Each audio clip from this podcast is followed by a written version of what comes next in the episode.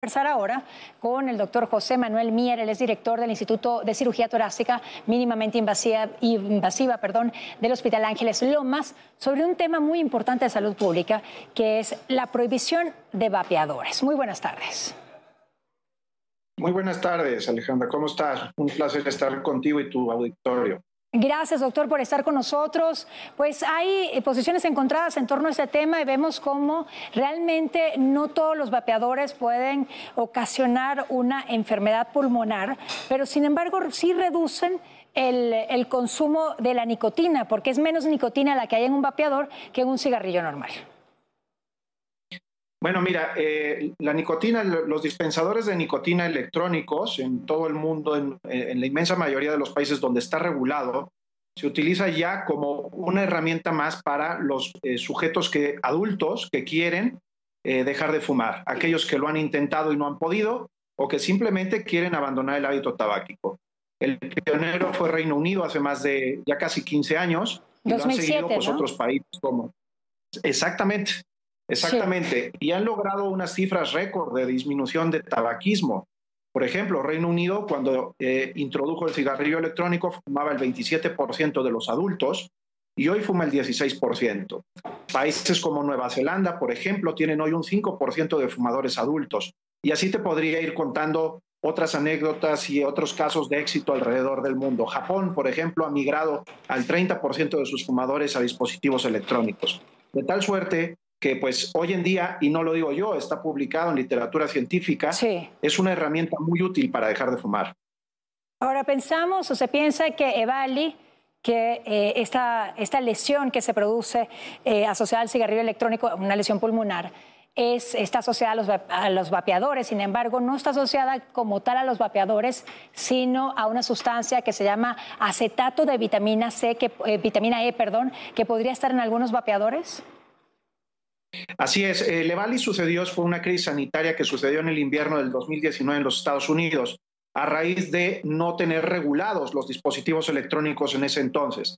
¿Qué sucedió? Que adulteraron los líquidos con acetato de vitamina E, que si bien es eh, saludable o, inocua para el consumo por vía oral, no lo es para la vía inhalatoria. Entonces, al haber mezclado acetato de vitamina E con aceites de THC y de CBD, eh, ocasionaron esta crisis muy importante. Murieron más de 60 personas en los Estados Unidos. En los países donde hay regulación, esto no ha sucedido nunca porque los eh, líquidos, los dispositivos tienen que pasar por sanitarios, tanto de calidad como, de otros eh, em, análisis médicos que hacen que el consumo sea seguro para los consumidores. Eso, por desgracia, en los países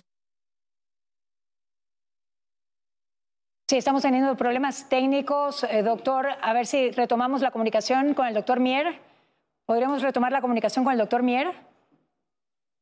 Pues bien, estábamos conversando, si usted se está incorporando en estos momentos a nuestra señal, estábamos conversando con el doctor eh, Mier. Del, ahí lo tenemos. Doctor, adelante, nuevamente, lo perdí como 20 segundos. Comentábamos lo de la crisis de Levali. El EVALI fue una crisis sanitaria que ocurrió en el invierno de 2019 debido a, a, la alteración de los dispositivos electrónicos con acetato de vitamina E, que si bien es un producto que para el consumo por vía oral no representa un problema, sí lo es cuando se presenta el consumo por vía inhalada. Esto además se mezcló con líquidos de THC y de CBD y esto ocasionó, por lo tanto, la crisis sanitaria y, y más de 60 muertes.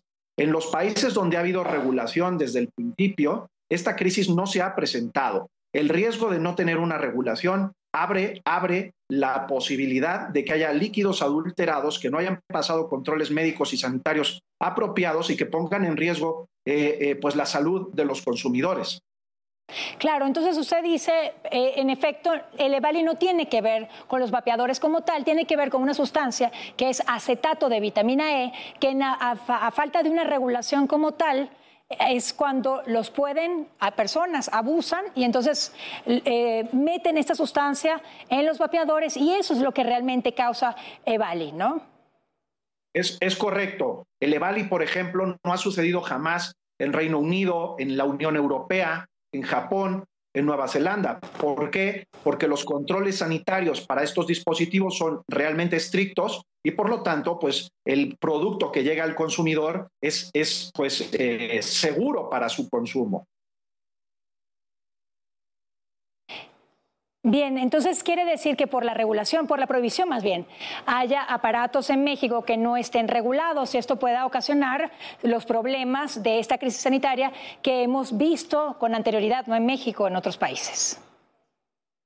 Así es, en México no tenemos regulación y por lo tanto se están consumiendo productos de dudosa procedencia.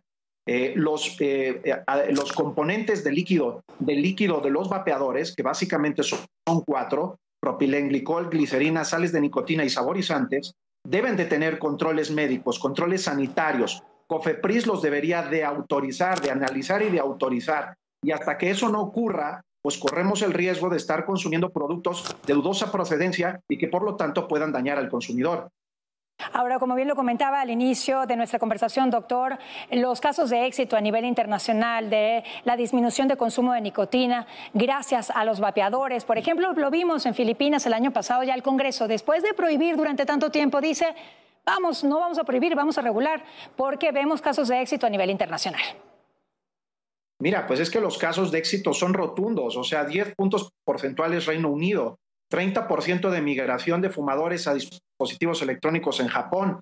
Por ejemplo, Suecia es el país del mundo, perdón, de la Unión Europea con el índice de tabaquismo más bajo de la Unión Europea. Y curiosamente, también es el que menos cáncer de pulmón presenta. Esto gracias a que, a que desde hace algunos años introdujeron eh, pues un producto de riesgo reducido para el tabaco. Entonces, los productos de riesgo reducido, como los dispositivos electrónicos, se ha demostrado científicamente que sirven para dejar de fumar y que por lo tanto disminuyen el riesgo de enfermedad.